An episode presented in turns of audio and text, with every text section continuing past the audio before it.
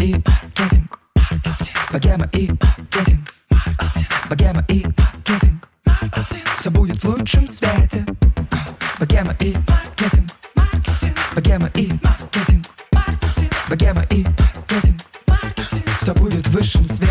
Всем привет! Это подкаст «Богема и маркетинг». Меня зовут Саша Рудко, и здесь мы обсуждаем все про бизнес, маркетинг и около маркетинговой темы. Третий сезон посвящен нашей студии подкастов «Богема», которую я делаю вместе со своим напарником Сашей, и наши гости помогают нам разобраться в себе, в наших проектах, в наших проблемах, и в целом, на самом деле, если честно, они пытаются даже больше помочь мне с моими вопросами, потому что студия и подкаст все время развивается и не стоит на месте, и мне, правда, все время нужна какая-то еще одна голова, еще один человек, у которого тоже, может быть, был похожий опыт. В этот раз свое вступление я уже записываю после записи, после всех эмоций, ощущений, что я знаю про этот выпуск, про гостя, как он прошел и так далее. И если честно, мне кажется, этот выпуск отличается. Отличается от всех остальных, потому что он не про такой, знаете, линейный разговор, который заранее продумывается там до записи, а он скорее про то, что конкретно у меня сейчас болит. У меня сейчас болит то, что у меня периодически плавает настроение, то у меня все прекрасно, то у меня все ужасно. И вот, например, сегодня у меня так такое именно упадническое настроение, все мне не так, все неправильно, все наши проекты какие-то отстойные, и мне очень хочется вот это ощущение с кем-то разделить. И помимо этого у нас еще очень много вопросов про масштабирование, как расти, проанализировать свой опыт. И поэтому сегодня я пригласила в гости тоже предпринимательницу, чей путь, возможно, у нас немножко похож. И при этом у Марго, моей гости, больше опыта. И вот представьте, что вы сели вместе с нами в кафе, за столик, и вот как льется наша беседа. Поэтому очень хочу послушать обязательно ваши отзывы про этот выпуск, как вам такой формат? Почувствовали ли вы какое-то единение с нами в этот момент или нет? Очень хочется это узнать. Ну а я отправляю вас слушать этот немножко сумбурный выпуск, но надеюсь, что при этом вы прочувствуете меня и гостью чуть ближе, и вы поймете, что на самом деле и у меня бывают очень сложные моменты и грустные настроения, и вот что может из этого получиться. В общем, у меня сегодня, если честно, упадническое настроение. Может быть, по голосу это не сильно слышно, но все мне сегодня делается не так. И напарник со мной спорит, и все проекты какие-то не такие. Короче, настроение какое-то такое, ну, как бы такие периоды бывают. Они бывают иногда часто, иногда нет. Но в эти периоды очень легко свалиться в яму и все обесценить. И вот было ли у тебя что-то подобное, или происходит у тебя что-то такие подобные настроения, и как ты с этим справляешься? Я тебя очень понимаю. Шлю тебе просто виртуальные обнимашки. Ура, спасибо правда хочется тебя поддержать, потому что у меня сегодня точно такие же мысли. И э, мне кажется, это довольно забавно, что именно когда тебя позвали гости в подкаст, и ты будешь рассказывать, как у тебя все налажено и про свой путь. Именно в этот день всегда у меня так бывает, случается какой-нибудь факап. Вот, например, сегодня, честно скажу, случилось так, что после длинных выходных рабочая переписка началась с косяка для одного клиента, и мы этот косяк дружно решали. Я там проект менеджер моего агентства, управляющая, и это нормально, это нормально, все мы люди, все мы косячим. Мне кажется, важнее не то, сколько у тебя конкретно косяков, а как а, ты их признаешь, что ты с ними делаешь, как быстро ты реагируешь и идешь дальше. Банальные абсолютно вещи, но мне кажется, что мы должны больше говорить, да, хотя бы своей там, маркетинговой тусовкой о том, как справляться и что это нормально, что все на самом деле факапят. Ну вот еще знаешь, окей, с факапами, да, действительно, мы очень часто их уже, мне кажется, обсуждали в подкасте, ну, да, что кстати. нужно просто их принимать, все уже.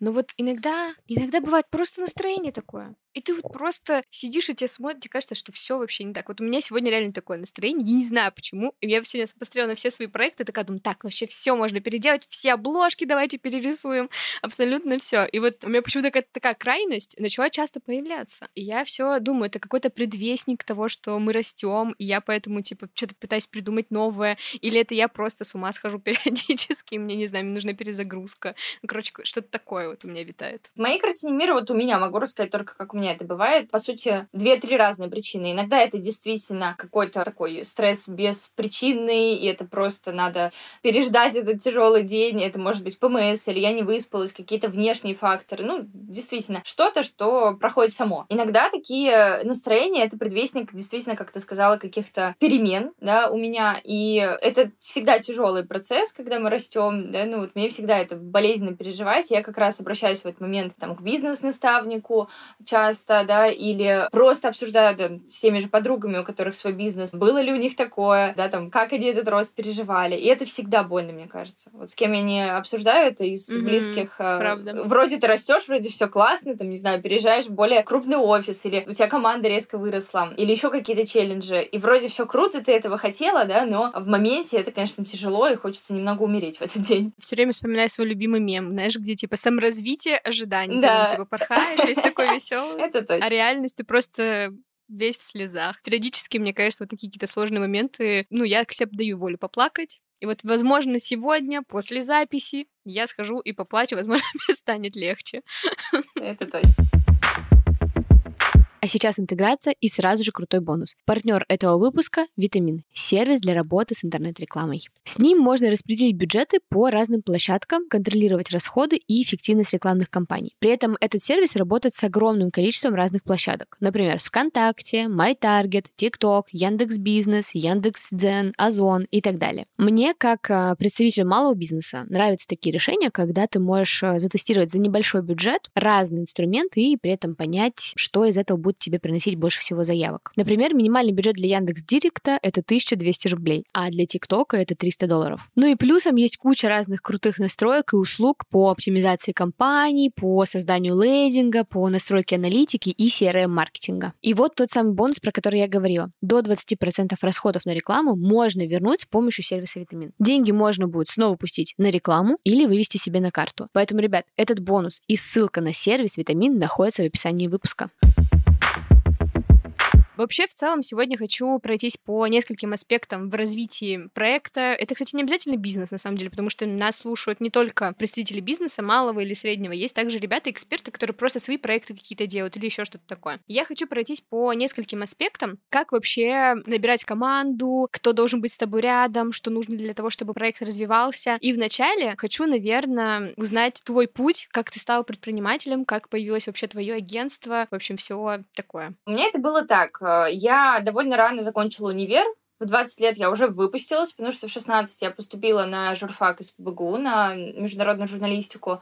В процессе учебы я уже начала работать и довольно быстро перешла в пиар и в маркетинг, потому что тогда он только начал развиваться. Слово SMM тогда только появилось, это был 2012 год, страшно сказать, уже больше 10 лет, да, вот где-то 11, да, где-то 11 лет, 10 лет назад. И я изначально работала в разных форматах, и как фрилансерка, и потом устроилась в агентство, нельзя сказать, что устроилась в агентство, скорее моя подруга с журфака, моя знакомая приятельница меня позвала к себе работать вместе в тандем, и э, мы э, таким образом проработали, став, по сути, первым СММ-агентством в Петербурге, одним из первых в России. Мы проработали очень долго. Это было агентство Изи, оно до сих пор существует, мы до сих пор хорошо общаемся, и это был такой период лет пять, наверное, в моей жизни, когда я участвовала в тендерах, была ведущей сотрудницей. На базе этого агентства я сделала свою школу. Мы ездили по всей России по СНГ с э, онлайн-мастер-классами. Потом стали вести и онлайн-курсы. В общем, это такая была моя очень долгая деятельность, когда я прям свой проект ходила как преподавательница, как спикерка и руководила этой школой. Потом я ушла работать в найм из агентства, потому что поняла, что уже приходит больше работать ко мне. То есть не в агентство, и не агентство дает мне клиентов, а уже приходят ко мне, и я привожу скорее какие-то проекты к нам в команду. Я поняла, что надо расти, двигаться дальше. От школы мы чуть-чуть подустали, моя напарница выгорела ездить по России, и мы эту историю для себя как-то уже посчитали, ну, интересной и классной, да, но законченной. То есть есть, окей, мы там цели достигли, собрали там залы по 100 человек в разных городах, в Москве несколько раз школы делали, как бы все супер. Идем дальше. И потом я работала в найме, я работала пиар-директором в ресторанах, ушла в ресторанный бизнес, в Бикицере, в Арке, в Макарониках, в разных проектах в Питере. Мне кажется, что мое агентство на самом деле началось году в 15 потому что именно тогда у меня появилась первая помощница. Это такой был шаг э, ноль, да, такая первая ступенечка, когда я начала делегировать. Мне кажется, что чем бы вы ни занимались, вы открываете магазин, или вы хотите открыть свое агентство, или еще какие-то проекты, надо начать, мне кажется, именно с ассистента или ассистентки, научиться делегировать. Потому что пока вы не научитесь это делать, вы не готовы руководить командой и каким-то большим количеством mm-hmm. людей. Факт. Знаешь, я такую классную фразу услышала, по-моему, где-то прочитала, читала или в каком-то подкасте тоже, что так много в мире малых предпринимателей именно потому, что люди боятся отпустить, боятся делегировать и очень сильно держатся за вот эту свою важность. Да? И в коучинге ко мне часто приходят люди, которые говорят, ну как же, это никто не может делать, кроме меня. Это нереально делегировать. И мы начинаем исследовать, а действительно ли это нереально? Да? А правда ли вот прям, ну никто не может тебя разгрузить и сделать это, кроме тебя? И мы потихонечку расшатываем эту установку. И действительно, мне кажется, вот это первый шаг, потому что, ну правда же, да, 90% всех предпринимателей — это микробизнесы, это малые проекты, в которых люди, по сути, работают всю жизнь как такие наемные сотрудники у себя же в бизнесе. Да, у нас тоже такая проблема была, когда мы только студию запустили. Я уверена и убеждена, что не все хотят идти в средний бизнес, и не всем он нужен, и крупный бизнес, безусловно, не для всех, э, и это абсолютно нормально. Кому-то нравится именно такой бутиковый какой-то подход, да, небольшой бизнес. Но, тем не менее, те, кто хотят расти, вот первый, мне кажется, здесь ключ — это именно вот делегирование. То есть, а как ты думаешь, вот можно ли в момент, когда ты нашла себе помощницу, считать, что все, вот тут я предпринимательница? Или это, не знаю, у тебя какое-то осознание пришло чуть позже? В общем, как у тебя это развивалось? Мне кажется, ко мне осознание, что я действительно предпринимательница, пришло где-то через год после того, как я открыла агентство. Потому что в период с 15 года до 19 я работала на себя, я все равно продвигала личный бренд только. Никто, по сути, из моих клиентов не знал, что у меня есть еще одна помощница, потом у меня появилось две помощницы, потом три, и я уже такая, так, Марго, кажется, это уже как бы не, не ты плюс ассистентка. Да, кажется, это уже надо как-то назвать, это уже команда сложившаяся, и уже у каждого есть свои задачи конкретные, и уже сами девчонки, которые мне помогали, и мальчишки, они начали уже спрашивать, Марго, а типа как мы называемся, а вот где мы работаем? Мы работаем просто с тобой, или это уже у нас что-то больше? И тогда это так как-то органично, знаешь, очень постепенно переросло из просто я работаю с помощниками, такое агентство, я сначала даже называла просто из серии агентство Маргариты Тихоновой, потом мы придумали нейминг, и уже пошло-поехало. Там потом случился бум ковид, у меня резко с трех сотрудников стала команда из семи человек, потом десять нас стало угу. еще через месяц, и это был такой болезненный для меня переход. Вот, наверное, тогда я поняла, что все, это уже бизнес, у меня уже команда, нас уже 10, и вот сейчас у меня в общей сложности, ну, со всеми, со всеми, кто проектно занят, там, с юристами и так далее, где-то 20 человек в общей команде. Супер. Это звучит э, как очень большая команда. как человек э, тоже со своей командой могу сказать, что это достойно уважения. 20 человек в управлении, это круто. Так забавно, что ты это говоришь, потому что, ну, это приятно слышать, и это интересно для меня, потому что мне кажется, что да, что это такое 20 человек? Я воспринимаю теперь какие-нибудь подкасты, где только, знаешь, говорят там, у меня там 30, у меня 50, 80, вот я такая, так, а могу ли я на себя это примерить? Как, мне вообще в этом было бы? Пока я могу представить мой горизонт планирования, это что я руковожу командой из 30 человек. 50 пока для меня вот much звучит. Возможно, да, там через годик-другой я уже буду окей с мне очень близка как раз твоя мысль про то, что кому-то норм быть в бутиковом состоянии, и вот у меня как раз задача, что я вообще не очень хочу плодить огромное количество команды, я хочу, чтобы у нас был только сплоченный коллектив, условно, и мы вместе им генерируем. И то есть вся ценность как раз вот в этих людях. Понятное дело, что кто-то будет отваливаться по пути и так далее, но вот сейчас мы в последнее время для себя выбрали путь не плодить подкасты, знаешь, типа много, и для большого количества подкастов нужно, конечно же, много продюсеров, редакторов и так далее. А наоборот, что мы будем концентрироваться на каком-то небольшом количестве и вот так расти. Вот у нас вот такая сейчас конечно. стратегия развития. Поэтому для меня восхищает, что ты там такая 30, 40, 50 человек, все, вообще всех возьму со всеми поуправляюсь.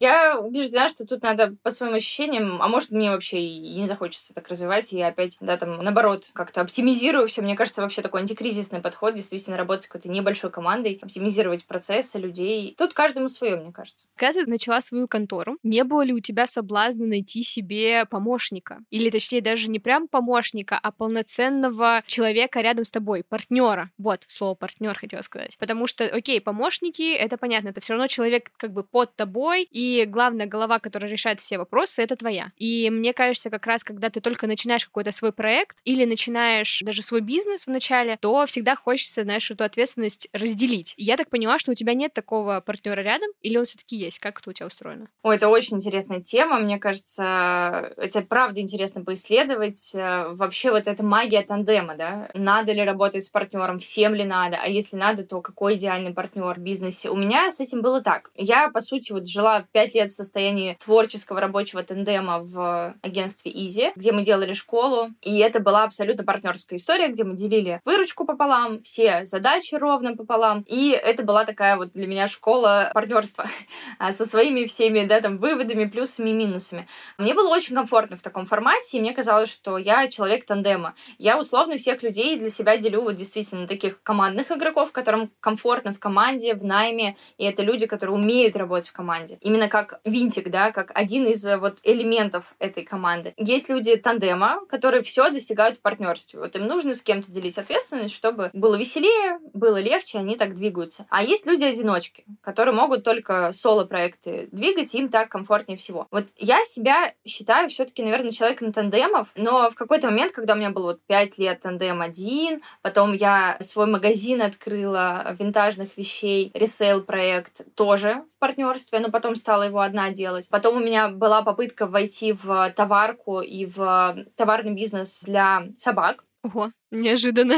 Как это часто бывает, у меня появилась собака, да, я влюбилась во все это и такая, так, хочу сделать жизнь собачек лучше. И мы в партнерстве начали с кинологом прорабатывать этот проект, почти год это заняло, но в итоге партнерство сорвалось не по моей как бы, инициативе. И вот в этот момент я подумала, так, кажется, мне комфортно уже и одной. И для меня это явилось как следующая ступенька. То есть как будто бы я, знаешь, всегда работала в тандеме, потому что мне не хватало какой-то, возможно, уверенности в своих силах. И контору я всегда делала одна, это мой проект, и мне как-то с этим, ну, изначально было комфортно. Я теперь в других проектах, в других каких-то своих начинаниях тоже стараюсь не искать партнеров, не делить ответственность, а делать все-таки все самой, как я захочу, как я это вижу, и просто находить вот таких, знаешь, наставников, консультантов, которые не твои сотрудники, да, и они действительно не под тобой, но они дают тебе вот этот взгляд со стороны и помощь, когда она тебе нужна. Потому что, по сути, это же тоже поддержка, да, просто немного другого формата, чем партнерство. Ну, то есть в целом сейчас тебе скорее больше комфортно от того, что ты одна, условно, что ты такая самая главная, все сама решаешь. Или все-таки иногда хочется кого-то к себе рядышком? Для меня казалось проще все-таки играть в, в этой песочнице одной, но с поддержкой вот, да, либо таких сторонних консультантов, либо с поддержкой команды. Партнерство вот такой тандем именно, это очень сложное, но и проще одновременно, да, с другой стороны. Там свои особенности. Есть э, очень крутой подкаст на эту тему. Это подкаст э, Forbes Russia, который называется «Тандемократия». И я прям изучала эту тему, слушала их выпуски очень много, чтобы изучить вот все таки вот эту вот, да, какую-то магию, когда у тебя случается perfect match с кем-то, и ты вот всю жизнь с ним, например, работаешь, или там какое-то просто долгое время вы вместе с ним делите все печали и радости. Ну, пока я двигаюсь одна, но с поддержкой действительно команды. У меня есть управляющая, в конце концов, и это довольно быстро в конторе как-то сложилось. В девятнадцатом году мы запустились, в двадцатом году бахнул ковид, и где-то вот в двадцатом году я повысила свою ассистентку до должности уже управляющей, то есть э, уже такой более серьезной сотрудницы в плане да, управляющих процессов. И у меня уже вот за это время, за да, там почти сколько, три года было, получается, три разных управляющих, и сейчас вот мы ну, все еще работаем с третьей, да, все. То есть у меня это всегда такая история, что я взращиваю людей, потому что мне довольно некомфортно вот так с улицы человека сразу пускать, да, там во все таблицы, деньги, доступы и все такое.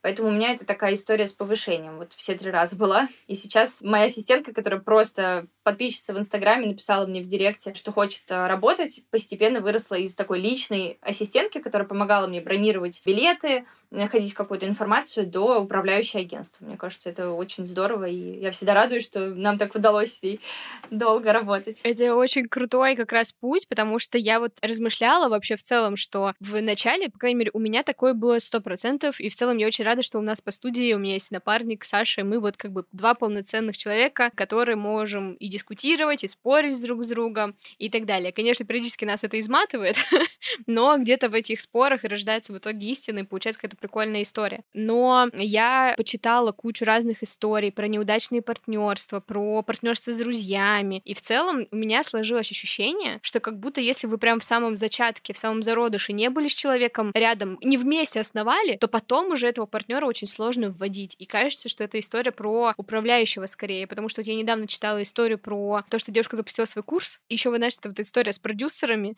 И, по сути, продюсер, мне кажется, это должен быть такой полноценный напарник рядом. А он превращается в какого-то такого полууправляющего, полупартнера, полу кого-то, и в итоге курсы не выстреливают, матч не случается, и не знаю, короче, у меня тоже очень много размышлений по этому поводу, нужен ли вообще напарник рядом, не нужен, но в случае себя точно могу сказать, что напарник, я в целом не сомневаюсь, что я могу очень много чего делать сама, но я рада, что есть еще один человек, который максимально также погружен во все процессы и также эмоционально привязан к проекту, и от этого мне становится легче. У меня какие-то такие мысли. Очень откликается то, что ты говоришь. Я вот реально разные форматы попробовала. Мне казалось, что я действительно такой человек тандемов, королева партнерств, и всю жизнь буду двигаться именно так. Но почему-то в конторе вот правда с самого начала и не возникало такой мысли. Наверное, потому что в контору с точки зрения да, моего пути в маркетинге я пришла уже из разных форматов. Уже и после и фриланса, и найма, да, да и партнерства как раз, и работы на себя такой вот полноценный, и уже это такой вот была история какая-то, ну, с набитыми шишками, скажем так, да. Ну, я надеюсь, что кто-то из наших слушателей, кто, может быть, все думает, что так, мне нужен партнер, мне нужен кто-то еще, что они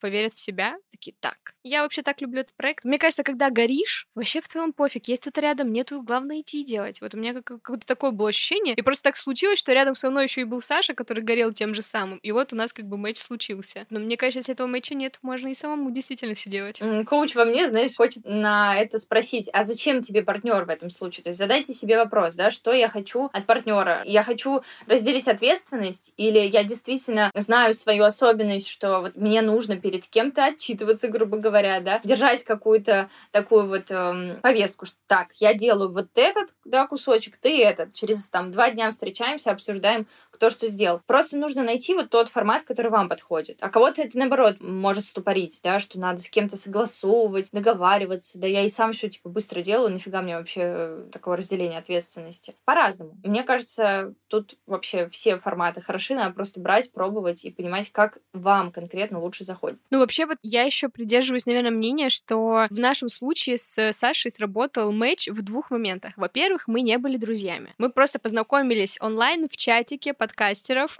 и у нас как бы я его долго называла другом по переписке. Мы с Сашей виделись, мне кажется, в жизни раза типа четыре. До сих пор? Вот. Или с того да, момента? Да. О, прикольно. С того момента, как мы познакомились, мы все только онлайн. И это, мне кажется, тоже как раз такой важный момент, что мы как бы в целом, конечно, мы в курсе друг друга уже за столько лет, что происходит, но базово мы начали этот проект не как друзья, а как просто два человека, которые сильно очень любят э, подкасты, индустрию и так далее. И второй момент — это то, что у нас абсолютно разные компетенции, которые друг без друга, по сути, не могут. И вот это, мне как раз кажется очень важно при выборе партнера понимать, дополняете ли вы друг друга. Потому что если вы, например, оба хотите заниматься одними и теми же вещами, не знаю, там, продвижением, отвечать за развитие и так далее, то тогда матч не случится, и очень будет тяжело, потому что такие истории я тоже почитала, пока готовилась, и в целом разных блогеров читаю, они много делятся же, да, обычно сторис. И, а у нас, Саша, как раз произошло так, что я занимаюсь как раз развитием, контентом, вот там, с гостями и всем подобным, а Саша занимается в основном технической частью, и тут, получается, оп, эти все пазлики сложились. Абсолютно согласна. Вот, это прям реально важно. Абсолютно согласна. Например, когда я была в партнерстве в школе, у нас это было очень видно. То есть мы очень контрастные были с моей напарницей, и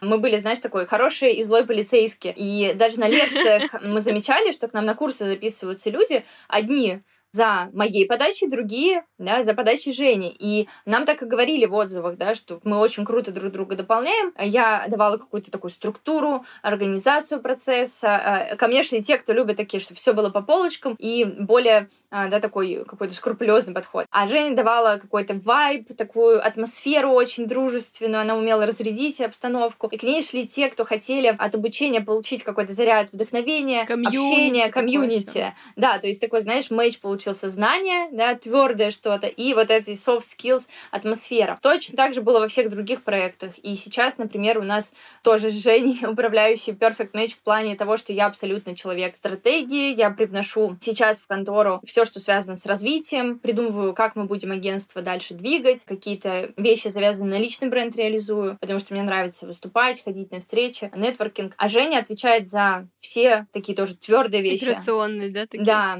за цифры, цифры, она привела вообще в порядок всю бухгалтерию. Она даже сейчас так круто занимается бухгалтерией, что мы перестали сотрудничать с компанией, которая а, делала все нам на подряде. То есть у нас были такие бухгалтеры на удаленке, подрядчики, И мы сейчас а, просто поняли, что нам удобнее все это держать как бы внутри агентства, потому что Женя королева Excel, табличек и всего этого, с чем у меня не очень. Ну, то, что мне просто не хочется делать, скучно, и меня это ступорит. Поэтому она за цифры, документы, регламенты, договора, да, а я за а, все, что связано с именно развитием. По сути, я сейчас занимаюсь в агентстве, ну, буквально, не знаю, мне кажется, часа два-три в неделю трачу на какие-то очень важные вопросы, которые мне хочется, да, подключаться, решать, помогать ребятам что-то подсказывать, то, что мы вместе решаем. И вот какие-то моменты, связанные с крупными встречами с клиентами, с тендерами, с каким-то таким личным брендом, который мне важно туда привнести. И все. Все остальное у меня настроено, все делает команда. Ух, это мечта любого предпринимателя. Когда ты из всей операционки вышел, по крайней мере, у нас сейчас э, с Сашей ровно такая задача стоит. Постараться выйти максимально из всех процессов. Я себе недавно на бумажке нарисовала структуру нашего агентства идеальную. Вот, и мы как раз эм, внедрили тоже управляющего сейчас. То есть у нас как раз первый тестовый месяц, и пока что кажется, что это все таки прям супер мэч, и мы прям сразу угадали, кого нужно пригласить. Это вообще, на самом деле, с управляющими интересная тоже история. Это, по сути, тоже напарник, но как будто бы немножко не так привязан эмоционально к твоему проекту, потому что ты как бы как основатель, такой идейный вдохновитель, а управляющий это немножко про другое. И вот как у вас устроена коммуникация, и как, как не знаю, как ты ее воспринимаешь, э, в общем, все хочется послушать про управляющую, потому что это интересный опыт. Да, мне кажется, то, что ты ты описала, что именно управляющий снимет да, с вас какую-то сейчас операционку, это то, что надо. То есть вот так все может заработать. У меня так и было. То есть главная мотивация моя была всегда снять с себя операционные процессы, чтобы я тратила больше времени на какой-то креатив, на идеи, на то, что рождается, когда у тебя голова свободна да, от каких-то рутинных задач. Мелких задач вот этих. Да, при этом мне не хотелось бы, чтобы это воспринималось, как будто я скидываю все неинтересное, скучное и дурацкое. Нет, это тоже важные процессы, им тоже кто-то должен заниматься, и я уверена, что можно найти такого человека, который кайфует, например, от цифр. И это абсолютно пассивная задача. Если вам не нравятся да, цифры, как мне, но они нужны да, в процессах, без них не уедешь все равно далеко. Просто найдите того, кто от этого кайфует и прям скрупулезно этим занимается. У меня это было так. То есть, да, я сначала искала вот кого-то вроде ассистентов, потом доросла внутри себя до того, чтобы у нас в агентстве был что-то вроде аккаунт-менеджера, потом аккаунт-менеджер как раз перетек уже в управляющего. Сейчас у нас структура выглядит так. Я тоже все это рисовала, смотрела разные вебинары. Ну, нас же в универе этому не учат, все приходится самим да, уже в процессе. Да, да. И мы там и с коучем моим тоже прорабатывали структуру. И получилось так, что есть я, есть управляющая. В моей картине мира мы стоим примерно на равных. Просто мы занимаемся разными задачами. Но при этом это не мой бизнес-партнер. То есть все равно это наемный сотрудник. Почему? Потому что очень важно, чтобы человек не действительно не прикипел вот очень эмоционально к этому. Чтобы он с такой, знаешь, холодной головой решал конкретные задачи. Для эмоционального, для вот этого всего я есть в процессах. А все-таки управляющий, мне кажется, должен быть в найме. И потом у нас идут проект, э, тим лиды отделов, которые следят как раз за качеством самого продукта, да, за контентом, потому что тоже разные форматы пробовали и поняли, что ну не может управляющий грамотно, да, там вот сто процентов качественно понять и дизайнеров, и таргетологов, и СММщиков, и копирайтеров, например. И еще с веб-дизайнером пообщаться, понять, какая у них боль, и что они хотят, и тоже как-то помочь процессам. Все-таки тем лиды очень помогают на своем языке общаться со своими же ребятами, да, э, держать вот какой-то тоже командный дух внутри команды своей и следить за тем, чтобы планка была высокая в плане качества продукта, который у нас получается. А управляющий уже связывает да, всех тем лидов и меня. То есть у меня есть каждую неделю созвон, один раз в неделю, утром такая понедельничная планерочка классическая. Да, у нас также. Вот, планерка, где я встречаюсь с управляющей, с тем лидами, и мы общаемся, я передаю уже какие-то новости, какие-то спускаю нововведения, какие-то обсуждаю там идеи, что еще можно сделать, и дальше уже ребята идут, ну, классическая, в принципе, agile схема, да, идут да. к своим командам, да, и уже рассказывают, обсуждают и ставят задачки в Trello. А, слушай, вот у вас с управляющим история оплаты мне интересна. Я просто всех спрашиваю, это оклад плюс процент, или это только процентная история? То есть, как бы, как ты думаешь, как должен управляющий, он же все равно тоже влияет, по сути, на выручку компании, он тоже на это обращает внимание. Должна ли у него быть какая-то такая мотивация денежная, или это все-таки все окладная история? Тоже пробовали здесь разные форматы, пришли к тому, что это проектный оклад, то есть в зависимости от количества задач, потому что месяцы очень разные бывают, да. Я тут тоже не хочу себе строить успешный успех, как у всех у меня сейчас меньше заказов. В марте, да, из-за понятных событий было вообще такое затишье. Мне это напомнило март 20-го, когда, помнишь, из-за ковида вообще непонятно было. Затишье было. Да, угу. будет работа, не будет. И я уже не помню, но мы с мужем недавно смеялись, и он говорит, ты помнишь, что ты вообще собиралась пойти вязать? Я такая, в смысле вязать? Он такой, да в марте 20-го не было работы, и ты на полном серьезе говорила, блин, может мне пока научиться вязать или рисовать, что-то такое поделать, знаешь, руки занять в этом стрессе и просто как-то передохнуть. И вот э, сейчас была похожая история. Более-менее сейчас выравнивается история по заказам, но я вижу, к сожалению, как, например, бизнесы моих подруг закрываются, потому что они не предусмотрели вопрос с уменьшением объема да, выручки и окладом. Очень сложно, если у тебя фиксированный оклад, держать постоянно каждый месяц да, планку по объему. Здесь же есть и не сезон, и сезоны, короче, это сложно. Поэтому мы сейчас пришли к такому формату. Это оклад, который меняется в зависимости от количества задач, да, от объема работы, плюс процент. Процент у нас э, именно от тех задач, которые действительно ну, в зоне влияния на управляющего. Это, например, заключение клиентов, да, там, коммуникация с ними, чтобы тоже была мотивация заключать клиентов не просто потому, что это вроде как нам надо, да, и мы это делаем на регулярной основе, а чтобы здесь была, ну, такая дополнительная подпитка в виде процента. Мы сейчас решили попробовать следующую схему. Это у нас первый тестовый месяц, это просто оклад на такой, знаешь, на адаптационный период, чтобы понять, матч, не матч, все ли нравится, не нравится. А в дальнейшем мы подумали, что это будет э, какой-то фиксированный оклад плюс процент от выручки. И тем самым мы в целом, наверное, продумали сейчас такую схему, что на самом деле управляющий влияет на выручку, только он влияет не со стороны, что вот он привлекает людей, а он помогает тем, что он с меня очень много что снимает, и я тем самым могу по его плану, там, да, условно, плану продаж начать уже э, более активно двигаться. И если у нас эта система заработает, я вообще буду очень-очень рада. Да, звучит как план, здорово. Еще одна небольшая вставка. Так как аудитория подкаста — это в основном представители разных брендов, маркетологи, представители агентств, то мне очень часто приходят просьбы поддержать тот или иной проект. И иногда я соглашаюсь, как, например, в этом случае. Недавно агентство Сошалист провело большое маркетинговое исследование и подробно изучило потребности российской аудитории в текущей активизации брендов на территории ESG. Ссылка на статью РБК и исследование вы найдете в описании выпуска. Давай дальше начнем обсуждать как раз э, команду. Давай. Потому что постепенно с масштабированием ты начинаешь думать, кто мне нужен в команде, кого искать, где, не знаю, найти бухгалтера, где найти юриста. В общем, куча вопросов. Конечно, вначале мы, когда делали студию, у нас почти не возникали такие вопросы. Вначале ты думал, так, мне нужен редактор, монтажер, и, ну, все погнали. Но потом ты начинаешь уже искать. И такой думаешь, блин, у всех проектов все так сумбурно, или все сначала готовятся, набирают какую-то команду и стартуют. В общем, как у тебя это было? Ну, у меня, да, это была история вот сначала с ассистентами, как я уже сказала. При этом у меня были в такой коллабе со мной уже ребята проверенные, там, дизайнеры, там, те же копирайтеры, таргетологи, которые постепенно взяли на себя эти задачи. Изначально я все делала сама. Я маркетолог, который и таргет запускал, и ездил, фотографировал клиентам на съемке, продюсировал фотосессии, и тут же тексты писал, и все это было вместе, и конкурсы, и блогеры, и так далее. Потом потихонечку начала это отдавать. Это тоже был, наверное, тогда болезненный процесс, я сейчас уже понимаю, потому что казалось-то, что я все сделаю лучше всех. И зачем отдавать, если я умею это делать?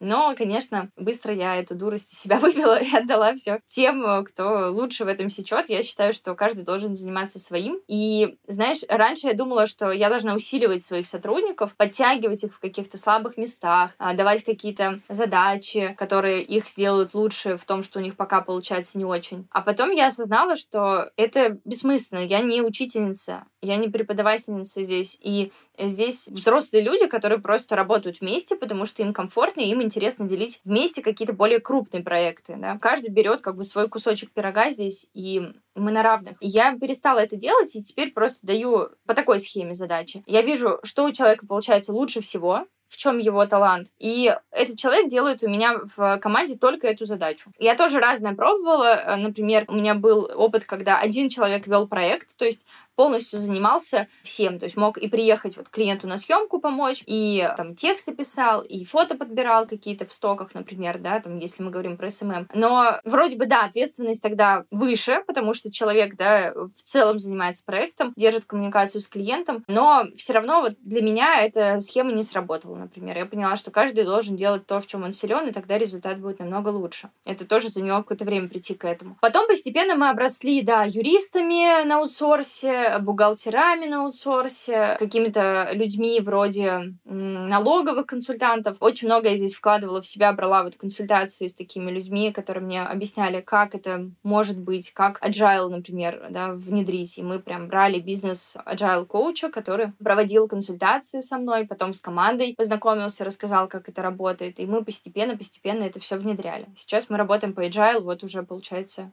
два года. Слушай, это уже отработанная прям система. Звучит Да. очень интересно. Все я просто тоже привыкли. знаю несколько агентств, и это, мне кажется, система реально очень подходит для агентства. Я пока, конечно, нашу студию, если честно, по бизнесу, по схеме тоже сравниваю с SMM с SMM-агентствами, с маркетинговыми агентствами и так далее, но все пытаюсь какую-то, знаешь, свою систему придумать, потому что у нас просто работа с контентом на конвейере, это немножко как будто по-другому, не совсем как в SMM, хотя, возможно, я ошибаюсь. Мне кажется, опять же, тут, да, надо искать, что для тебя подходит. Э, Когда, например, мы внедряли Agile, хотелось очень много всего, и там же, ну, куча разных аспектов. Потом в процессе мы сначала там одно выкинули, потом другое под себя поменяли, и в итоге у нас остался, знаешь, такой вот наш комплект, то, что для нас работает, с той частотой, с той длительностью. Например, изначально нам бизнес-коуч говорил, что нужно делать митинги, да, такие короткие созвоны, планерки каждый день, чтобы каждый день мы Ого. Да, там каждый обсуждали, ну, это так принято в офисах, да, например, вот у меня муж работает в IT, они реально каждый день созваниваются. Мы попробовали такие, нет, что-то хер, хрень какая-то не работает, ну, как бы у нас нет столько работы, да, у нас в основном, как бы, part-time по разным, по разным проектам, и мы сделали это сначала там два раза в неделю. Потом такие, нет, что-то тоже не работает, слишком много, не будем созвоны ради созвонов делать, не хотим. Лучше пойдем в это время поработаем над конкретными задачами. Сделали раз в неделю. Вот в итоге для нас сработало раз в неделю. Хотя изначально там тот же бизнес-коуч говорил, что это слишком редко, и надо созваниваться чаще. То есть тут все как такой, знаешь, конструктор, который ты под себя складываешь и оставляешь только то, что работает в твоем случае. Мы вот сейчас по принуждению вели день без созвонов. То есть у нас теперь каждую среду это день без созвонов, потому что в целом, если честно, у меня ощущение иногда, что я умираю в этих созвонах, я просто не успеваю поработать, потому что ты так, с этим созвониться, а тут запись, тут что-то еще. В итоге у тебя весь день состоит из этих созвонов, и ты, там, не знаю, остается час на то, чтобы выполнить какие-то текстовые задачи, и ты уже просто умираешь после них. Мы сейчас начали вводить эту систему, и на самом деле реально становится полегче, когда ты в середине недели просто молчишь. Да, Целый постоянные день. созвоны — это зло, согласна. Надо только по существу, и действительно многое можно, как раньше, в обычной переписке той же, решить за три минуты, а не создавать, да, там, кол, не звать всех людей и не пла- запланировать это в календаре. Это иногда излишне, согласна. Но мне еще кажется, это, знаешь, это просто удел э, именно основателей, потому что у нас же не только с командой созвон, у нас еще с клиентами, не знаю, там, с потенциальными другими работниками. Просто, вот, например, мы еще с Сашей вдвоем созваниваемся, да, чтобы там какие-то тоже финансовые штуки обсудить или еще какие-то вопросы, и ты в итоге такой думаешь, господи. Еще, вот мы еще просто недавно, Саша, как раз об этом думали, что один час созвона выматывает так, как будто ты три часа работал. Сейчас даже есть такой термин в психологии, как телефонный невроз. Это такое явление, да, которое связывают как раз вот с зумами, со всеми этими бесконечными Google митингами, когда у людей дополнительный стресс из-за того, что они постоянно не только, да, вот в формате как бы вот этого аквариума, да, что на них смотрят другие люди, но еще и очень многих людей с психологическими там, проблемами восприятия себя, у них дополнительный стресс от того, что они, например, 5 часов там, в неделю смотрят на себя. Не все же, да, нравятся себе внешне, например, М, да, многие ого. прорабатывают это с психологами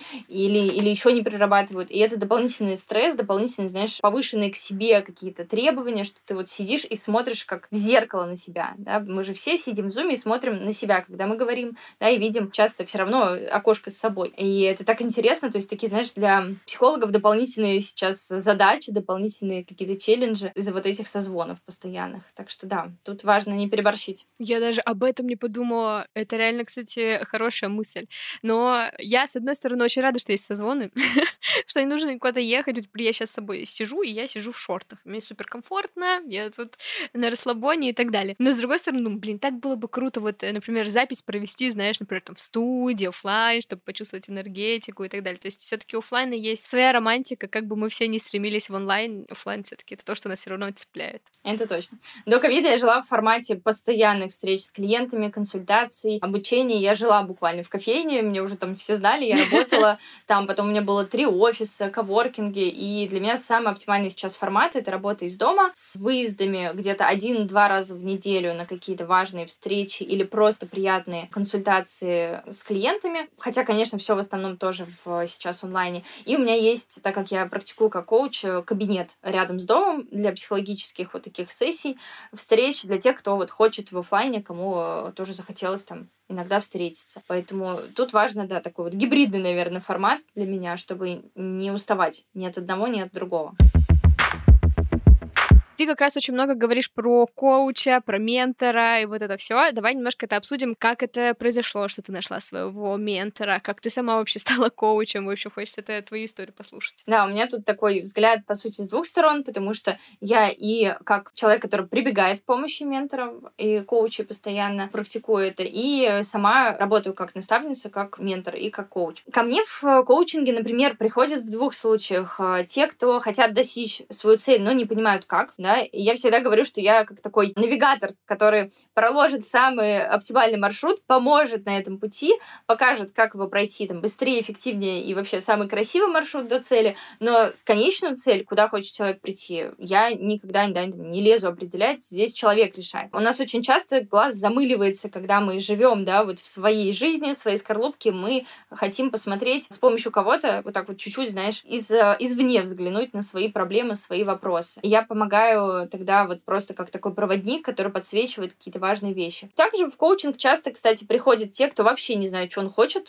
но точно знает, что вот как было, что его больше не устраивает. Да, вот что-то хочется другое, непонятно. То ли переехать, то ли вообще профессию сменить, то ли еще что-то. И тут мы работаем уже по-другому. Мы ищем истинные потребности, ценности, через ценности, да, вот продумываем дорожную карту, куда хочет человек прийти и что его сделает счастливым. В случае тебя как предпринимательницы, ты идешь с каким запросом? Запросом чаще всего. Наверное, вы как раз про путь, ты пытаешься найти какую-то поддержку, ты хочешь с кем-то посоветоваться, зачем ты ходишь? Я сама коучу хожу по сути, по двум вопросам. У меня есть бизнес-коуч, который больше, наверное, как такой наставник, который задает правильные вопросы. Человек с большим бэкграундом, который уже все те шишки, которые сейчас, да, тоже набиваю, уже прошел в своей жизни, и он рассказывает, а как еще можно сделать. Это бизнес-коуч. Я это разделяю. Ну, по сути, да, это даже вот скорее наставник, бизнес-наставник, да. У меня есть также свой коуч, к которому я хожу именно, знаешь, как я это называю, подумать об другого человека. И там я проговариваю какие-то важные мне вещи, составляю план, проговариваю и посредством вербализации понимаю, да, что мне дальше делать, что меня там сделает, опять же, более счастливой и какой вариант выбрать. У меня чаще всего запросы, кстати, к коучу связаны именно с, со сложностью выбора. Мне очень сложно одной принять какое-то решение важное. Я прихожу с каким-то запросом, не знаю, там, открывать этот проект или не открывать, переезжать или не переезжать. Вот какие-то такие вопросы я просто проговариваю и понимаю, лучше как-то в голове все по полочкам встает, что дальше делать. И меня, знаешь, дико бомбит с того, что очень многие путают вот как раз коучинг и менторство. А в менторстве менторстве вообще другая история. К ментору, к наставнику нужно идти как раз вот за опытом, за знаниями, за конкретными инструментами, чтобы человек сказал, вот смотри, я сделал так-то, да, если ты хочешь так, да делай А, Б и С. А вот э, Д не делай, потому что там у меня это не сработало. Или делай, но вот мой опыт, опять же, да,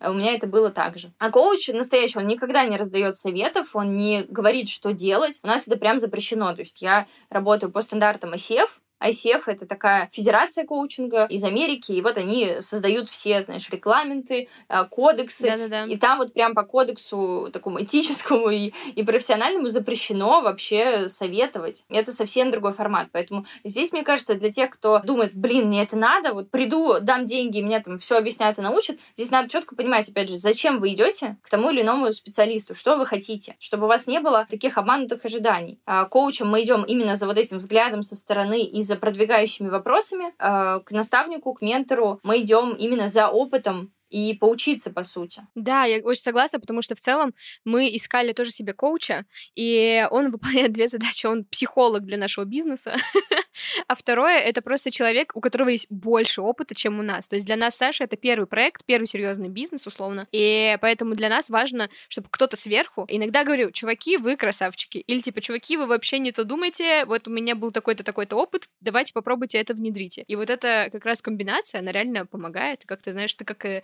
в школе к заучу приходишь, вот, и вот примерно такая же, вот у меня такое же ощущение, когда я прихожу к нашему коучу. Спасибо тебе большое, Марго, что пришла. Обсудила, на самом деле, правда, по крайней мере, те вопросы, которые у нас сейчас стоят, и они, правда, очень актуальны. Возможно, они немножко сумбурные, но зато честные. Спасибо, что позвала. Надеюсь, кому-то было полезно. Да, ребята, в общем, в любом случае подписывайтесь на контору и на нас. Я надеюсь, что вам понравился выпуск. Обязательно поставьте звездочки и отзывы в iTunes. И подписывайтесь на нас. Нам будет очень приятно ваши отметочки получить и отзывы о выпуске. Всем пока. Пока-пока. Маркетинг.